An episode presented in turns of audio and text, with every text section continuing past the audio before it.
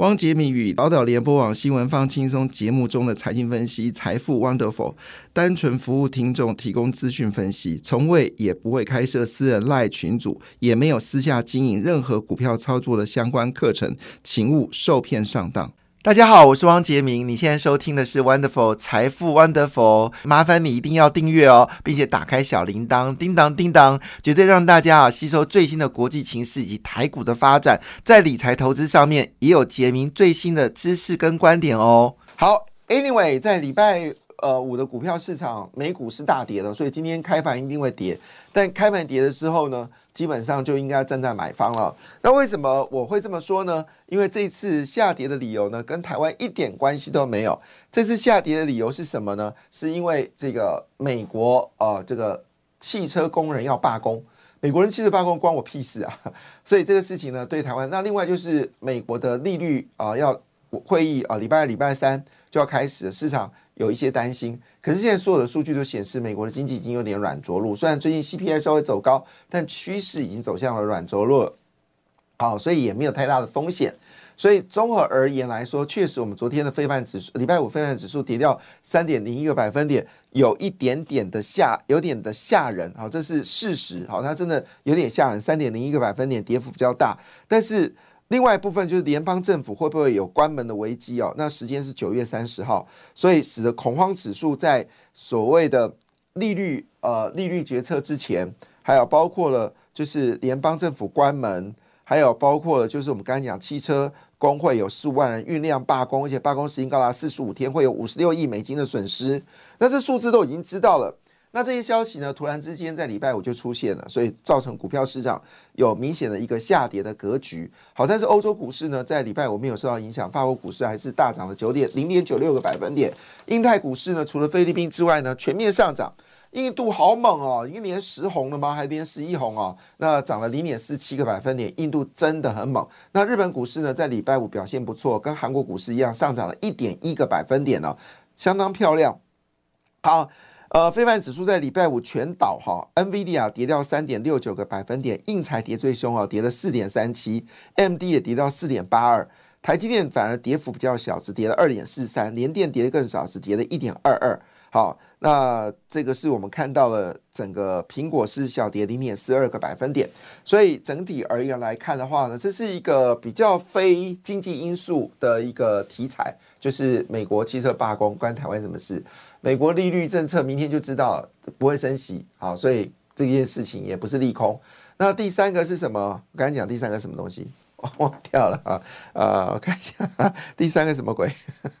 反正也跟台湾没有关系啦。好，我看一下啊，汽车嘛，然后哦对，美国联邦关关门哈，但外资会卖，好，所以你要跟外资对坐，好，这时候外资一定会卖，你要跟外资对坐，所以整体而言来看，基本上没有问题啊。好，那现在。债券还是先不要碰哦，还是要碰现金，因为美国虽然呃不会升息，但是经济力道还是蛮强势的哈。那另外一部分呢，高盛也向下修了台积电明年的资本支出，会造成一个短期的影响。那货币政策这四十八个小时应该没有太大的变化。那中国会持续的降息，英国跟瑞士升一码，那美国不会升息哦。那美国经济呢，基本上应该还会是一个软着陆的状况。周五的美国股市大跌，我们刚才也有稍微解释一下哈。但是呢，整个科技股的卖压确实蛮严重的，非半指数跌幅超过百分之三，包括了 NVIDIA，包括了 MD 哈，还有德仪哈，都跌了很多。反倒台积电跌幅大概是他们的二分之一，没有跌那么凶，连电子跌了一点一二个百分点了哈。但是呢，最近又有一些坏消息有关台积。电的问题，包括台积电有没有延后出货啦，或者台积电明年资本支出是不是有减少的一个状况？当然有好消息，好就是特斯拉会大幅的加码台积电的的订单，所以多空真的很难看得清楚的时候呢，那现场呢我们就请到了谢明哲分析师，请大家一起来关心哦。明哲早安，杰林哥早，听众朋友大家早。好，那当然在讲介绍明哲分析之前，请大家一定要加入明哲的赖粉丝团哦，那把投资。周报带回去，操作策略、标股资讯都在里面。那呃，分析你你觉得呢？你的现在的投资周报，现在很多人来加入，对不对？呃，没有错，因为我觉得这个地方投资朋友可以跟着我们一起来做索取，一起来我们在呃讲解的过程当中可以跟我们一起看哦。所以如果说投资朋友想要索取我们这个投资周报的，我们也欢迎大家可以加入我的 Light 那啊，ID 是小鼠啊，M O N E Y 一八九九，小鼠 Money 一八九九。好，再说一遍啊，小老鼠 Money 一八九九，你现在可以开始把你手机拿出来加入。因为为什么要叫你加入呢？为什么要请你加入呢？因为你加入完之后呢，要立刻做一个动作，就输入八九九。那输入八九九之后呢，它就会跳出周报，那你就可以跟着我们的分析师来讨论今天的内容哈。因为周报跟着周报念呢，你会更清楚。因为有时候我们从天空中传播的声音，你不是很清楚到底呃重点在什么地方。但是手上有份周报的时候，大家就知道我们分析师要跟你说什么了。好，那你准备好了没有？你已经加入赖了吗？你们打八九九，你是不是已经看到了周报已经跳出来了哈？如果这些动作已经都都确认完之后呢，接下来我们就要请一下明哲分析师哦，来，我们直接切入今天大盘了。美国跌，台积电传出延后出货，今天台股压力不小，你怎么来看？呃，的确哦，因为上个礼拜其实台北股市就因为这个呃尾盘的时候，因为富时指数的结算有往上去做拉抬，站上季线哦，因为在礼拜五晚上美国股市出现比较大幅度的一个回跌，所以今天大家可以预期，就是说开盘的状况之下就会回撤到季线以下哦。不过好处是在于，其实我们在上一期的周报当中也跟大家谈到，原本的指数的空间就是月季线当中的区间震荡成立，那最主要的原因当然是来自于说，哦，这个月线目前是呈现了一个翻阳的走势，而且在上个礼拜，其实我们可以看到外资跟投信都买超超过了两百亿，这也代表就是说法人的买盘其实有出现一些回笼的一个现象。哦，因此我倒是觉得说，在这一周，当然短线上面会有这个回撤到月季线之间的一个压力，但整体来讲的话，我觉得还是走一个区间震荡整理的机会，相对来讲是比较大的。哦，因此对于投资朋友来讲，当然早上的开盘哦，哦可能会稍稍有点恐慌哦，但是我们会建议投资朋友不要急着在开盘的时候先去做一个杀低持股的动作，那反而是可以等待这个行情稍稍持稳之后，再去做一些持股上面的一个调整。好，那当然，哎，我们也要讨论一下 ETF 啊，因为最近 ETF 真的很热哈，好像很多投资人手上没有一档 ETF 的呃股票，好像就是人生是黑暗的感觉哈。那你有特别提到，就是这次 ETF 有个很红的 ETF 叫做零零九二九，好，那么月月配，每个月都可以领息，我的天呐，很多人都已经开始有买了。那明正怎么看月月配？哎，哇，这个超猛的。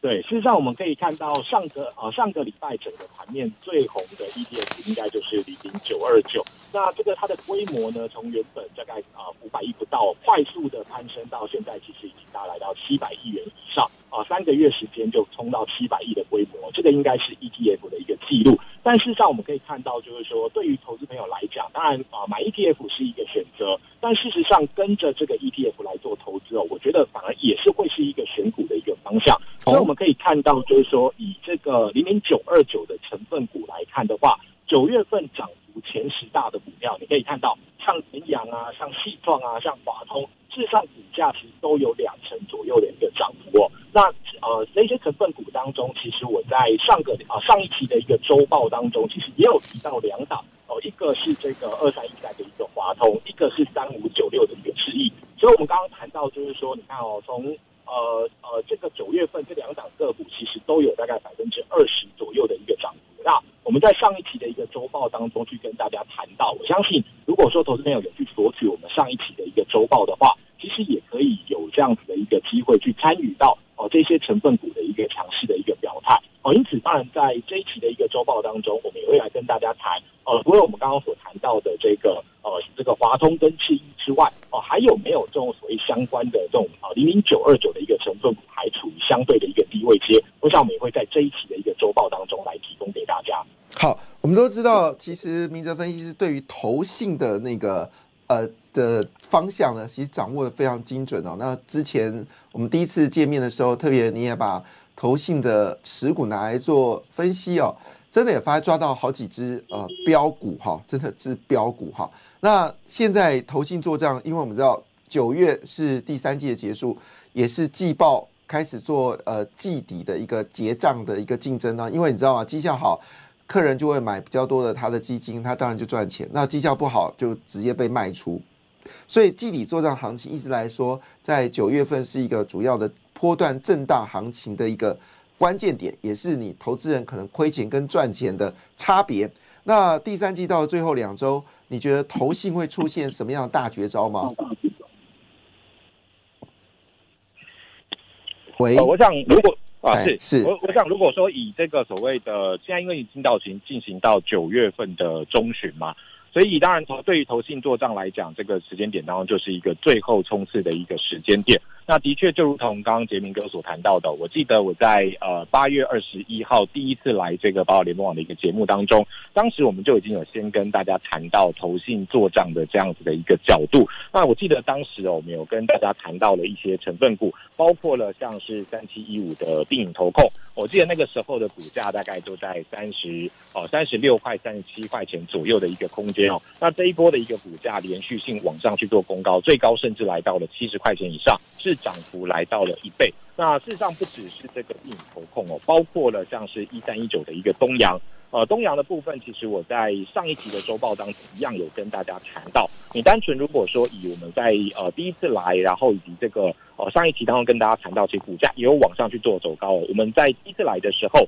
当时的价格其实是在六十一块四这样的一个价位，然后一路走到最高点的时候是来到八十点四，是涨了十九块钱哦，也涨了大概百分之三十点九这样的一个幅度。那它最大的一个特色就是说，大家其实可以如果说从这个呃投信的一个买超来看的话，事实上它就是从八月中旬一路买超买到这个呃接近到这个上个礼拜才开始有一点点做获利调节这样的一个动作哦，因此来到这个时间点当中，我们也不是说要请大家去追这个东阳的这样的一个股价，而是说呃如果说从这样的一个角度来看的话，投信的连买它一定会造成股价向上的一个做做推升，所以在这一期的一个周报当中，我特别帮大家选出来的哦是这个九月份开始比较积极性的一个买超，而且很重要的一个关键是跟投信的一个成本，其实如果没有差距太大的话，哦，当然这个就就有机会在整个九月的一个下旬哦，成为这个投信做账非常主要的一个方向。好，因为刚才你提到东阳，我特别把东阳的资料跟大家讲一下、那么东阳呢，因为中国刺激新能源，好，上海车上海厂你切入特斯拉，所以它近八个月的税前盈利呢，每股高达三点九二元哦。所以以这个角度来切入的话，今年大概轻轻松松赚五块钱应该是没问题。然后现在股价呢是八十点四哦，所以用五块钱来计算的话，本益比大概在十六十六倍左右，所以。应该还可以哦。那呃，前八月营收年增率是二十九个百分点。好，所以这些消息呢，当然都是投信所关心的，我们也会特别去留意。不过特别谈到一件事情哦，就是有关这个东阳，因为它是整个汽车零组件嘛，好像因为东阳上涨，其实前阵子提维西也涨停板哦。那对于整个汽车业的零组件，会不会是本周的一个看盘重点呢？呃，的确哦，因为事实上，如果说以这个汽车零组件的一个角度来看的话，其实，在杰明哥的一个节目当中，我们也跟大家谈过几档个股，除了我们刚刚所谈到的这个东阳，然后以及定影投控之外，另外当时我们在九月初的时候，那个时候谈到营收的时候，其实也讲到了，包括像是二四零二的一个溢价，事实上股价其实也有大概超过两成左右的一个涨幅。那最最主要着眼的一个重点就是说，其实。哦，刚刚杰明哥所谈到特斯拉的一个相关的呃这个呃出货是会出现比较显著的一个增加。那电动车基本上是这样走，就是说，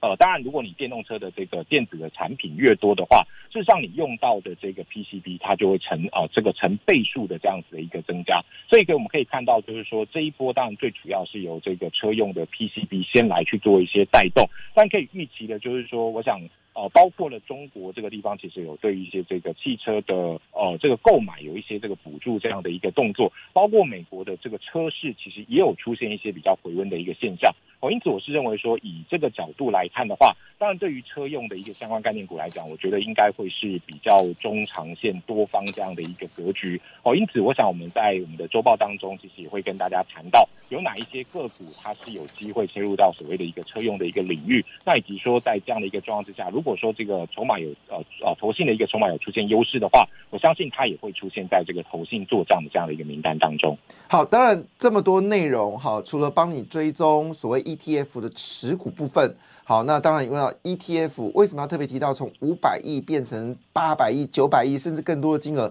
其实要知道 ETF 买了钱买呃收到钱之后，他就要买 ETF 上面的股票。所以当 ETF 募集越多的时候呢，我们就要开始注意到被募集多的 ETF 到底有什么持股，因为呢，这个资金会流向 ETF 上的股票，大家懂吗？其实 ETF 本身它是可能有十只、二十只的股票，而当它的募集金额越来越惊人的时候，它的股票当然就会买进这个股票，个股就会上涨。所以呃，明哲分析师会帮各位来去追踪，同时间呢，投信它持续买超的股票，很可能它会开始买多之后，它会放手。或者是它会持续的加码，好，那我们当然最关心的就是妖股，呃，定影投控，再是投信共同创造了一个奇迹，后来产生的溢价，然后来东阳，这些都是要去追踪投信买卖的股票。但投信的基因这么多，这么多股票，怎么去分析？当然也要选择就是明哲老师帮你做分析哦。那明哲老师，你的赖可以再跟我们的听友再来做说明一次吗？对，我的赖是这个小老鼠啊，请大家可以输入我们的 ID 哦，小老鼠啊，money 一八九九，小老鼠 M O N E Y 一八九九。那如果说投资朋友要索取周报的话，你只要说啊啊，如果你是手机的话，你只要按下呃下方的这个选取这个投呃这个选股周报的一个按钮，那或者是说你输入八九九，那我们就会及时提供给大家。好，你加入了没有？我想要加入，这个才是能够掌握整个行情的变化，尤其在今天是一个多空变化非常剧烈的一天哦。我想外资站在卖方，那礼拜礼拜三联准会要开会，这三天呢，可能也就攸关着下呃剩下未来一季第四季传统旺季的选股策略。好，那当然最重要是今天要开盘了，有没有一些盘前叮咛呢？对这个部分，当然，其实如果说以这个美国股市在上个礼拜五晚上的一个表现来看的话，的确，费城半导体它的跌幅是比较大的。那因为上个礼拜其实垫高指数很重要的一个关键哦，当然除了呃安摩它所带动的呃这个 I P 股的一个比价效应之外，另外很重要的一个关键，当然就是台积电的一个股价走势。所以我这个地方可能要请大家，就是第一个我们要关注的是台积电今天股价开盘之后，因为在 A D R 的角度，它是跌大概百分之二左右的一个幅度，所以。开低之后，呃，是不是有这个跌破这个开盘的一个低点？如果没有的话，那反而会有一个所谓的一个逐步这个跌幅收敛这样的一个机会。那除了这个部分之外呢，另外啊，另外包括这个台币的一个汇率，因为事实上我们刚刚有谈到，在呃外资在上周其实是买超超过两百亿元哦，这个应该是这个连续六周、七周的一个卖超之后，再度转为一个买超。那很重要的一个关键，其实会跟台币的一个汇率会出现一些联动的一个效应，所以大。大家可以关注，就是说，如果说台币的一个汇率，呃，并没有出现比较显著贬值这样子的一个态势的状况之下，我认为其实也会有机会出现所谓的一个开低之后向上去做走高的一个行情。那第三个当然就是所谓强势股能不能够持续去做一个表态。那我们我想我们刚刚有跟大家谈到了，包括了像是零零九二九哦，它的一些成分股在上个礼拜哦，其实是盘面当中非常重要的一个强势指标。那另外包括了 I P 类股，尤其是哦一些比较高价的一个 I 设计，像啊三六六一的世星，或者说像是四九九六的一个普瑞哦，在上个礼拜其实表现强势的状况之下，今天能不能够呈现续强？我想这个其实也反映盘面的一个多方的气势。好，所以关键点还是在台积电了哈。那当然，台积电还有包括我们过去所上涨的族群，都成为大家所关心的一个焦点。那当然，最重要的事情是要请我们大家还是要留意整个趋势变化，在这三天会变化非常剧烈。刚才明哲分析师也特别提醒，让台币也是一个很重要的指标哦。那决战多空啊，就看这三天。